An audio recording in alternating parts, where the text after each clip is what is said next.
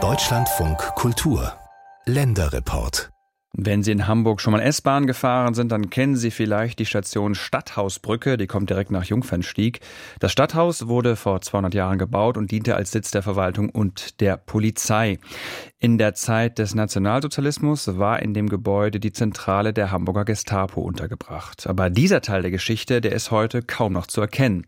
Das Stadthaus ist in erster Linie ein Shoppingcenter mit Boutiquen und Restaurants. Die kleine Ausstellung, die an die NS-Geschichte erinnern soll, die muss man schon gezielt suchen.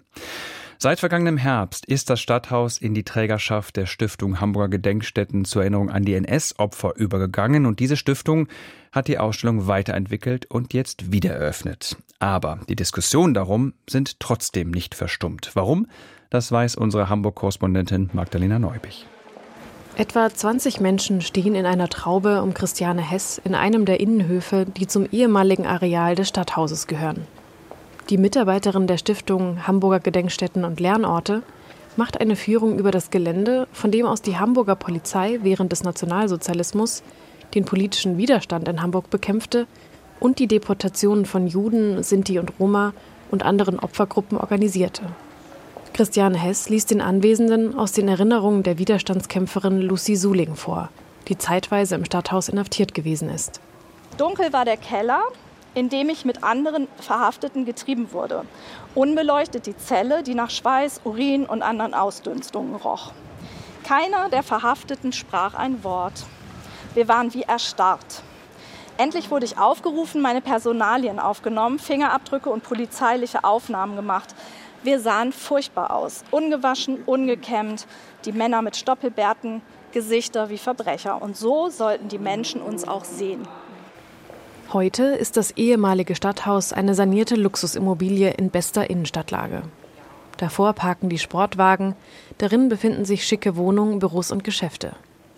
Dass an diesem Ort während des Nationalsozialismus viele Inhaftierte misshandelt, zu Geständnissen gezwungen, zum Teil in den Tod getrieben wurden, war lange kein Thema. Zentrale des Terrors steht deshalb heute über der Eingangstür zur Ausstellung über das Stadthaus.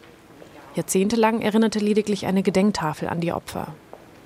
Als das Gebäude noch der Stadt gehörte, befand sich dort die Hamburger Baubehörde. 2009 wurde der Komplex unter CDU-Überbürgermeister Ole von Beust dann an den Immobilienentwickler Quantum verkauft. Im Kaufvertrag verpflichtete sich der neue Eigentümer, 750 Quadratmeter Fläche für einen Lernort zur Nutzung des Stadthauses zwischen 1933 und 1943 vorzusehen. Und damit fing die Diskussion um die Erinnerungskultur mitten in Hamburg an. Die heutige Leiterin des Geschichtsortes Stadthaus, Aline Cicic, erläutert die Gründe. Dass das Vertragswerk mit der Firma Quantum ganz andere Erwartungen geweckt hat als das, was schlussendlich realisiert worden ist. Das ist der eine Bereich. Der zweite Bereich ist, das ist natürlich grundsätzlich eine schwierige Sache, wenn ein Gedenken, was, denke ich, ein uröffentliches Anliegen ist, in privater Hand ist. Das Immobilienunternehmen Quantum vermietete die Räumlichkeiten nämlich an eine Buchhändlerin, die direkt neben der Ausstellungsfläche des Gedenkortes ihren Laden und ein kleines Literaturcafé betrieb. Da Quantum auch Betriebsflächen wie Treppenhäuser und Toiletten mit einberechnete, war die eigentliche Ausstellungsfläche am Ende nur etwa 50 Quadratmeter groß. Mehrere Verfolgtenverbände empfanden das als skandalös und gründeten die Initiative Gedenkort Stadthaus. Sie forderten, die Ausstellungsfläche auf 750 Quadratmeter zu vergrößern. Weil die Buchhändlerin bankrott gegangen ist, wird das Stadthaus seit letztem Herbst von der Stiftung Hamburger Gedenkstätten und Lernorte getragen. Die Stiftung hat den Ort ein halbes Jahr umgebaut und im Juli dieses Jahres wieder geöffnet. Geschichtsortleiterin Aline Cicic beschreibt, was sich in der Ausstellung getan hat. Das, was wir insgesamt geändert haben, ist das Gesicht des Ortes. Also wir haben dadurch, dass wir die Räumlichkeiten, in der vorher die Buchhandlung und der Kaffeebetrieb gewesen sind, dazu bekommen haben, haben wir hier jetzt eine andere Möglichkeit, tatsächlich vor Ort auch pädagogisch zu arbeiten. Es gibt einen Seminarraum, wir haben einen Veranstaltungsraum und wir haben eine kleine Sonderausstellungsfläche, die jetzt noch wachsen wird. Doch auch nach der Neueröffnung der Ausstellung ist die Kritik nicht verstummt. Allen voran von der Initiative Gedenkort Stadthaus, bei der sich Cornelia Kehrt engagiert. Sie lobt die Mitarbeiterin des Geschichtsorts für ihren Einsatz, fordert aber weiterhin eine größere Ausstellungsfläche. Dazu kommt noch, dass Fläche auch immer was zu tun hat mit der Wahrnehmung von Bedeutung. Also so ein kleiner Ort, der in überhaupt gar keiner Weise dem gigantischen Ausmaß der Verbrechen entspricht, ja, verniedlicht in gewisser Weise auch die Sicht auf diese Verbrechen. Ne? Erinnerungspolitik dürfe nicht zu einem Feigenblatt verkommen, sagt Cornelia Kehrt. Es gibt im Großraum Hamburg zwar mehrere Gedenkstätten, die sich mit der NS-Vergangenheit der Stadt auseinandersetzen, unter anderem im ehemaligen Konzentrationslager Neuengamme, diese seien aber zu weit außerhalb.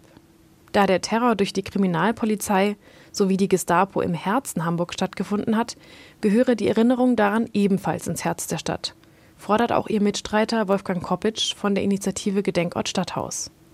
Er kritisiert, dass es in Hamburgs Stadtzentrum keinen großen NS-Erinnerungsort gibt. Wir haben ja in Hamburg nicht mal das, was beispielsweise eine Stadt wie München hat.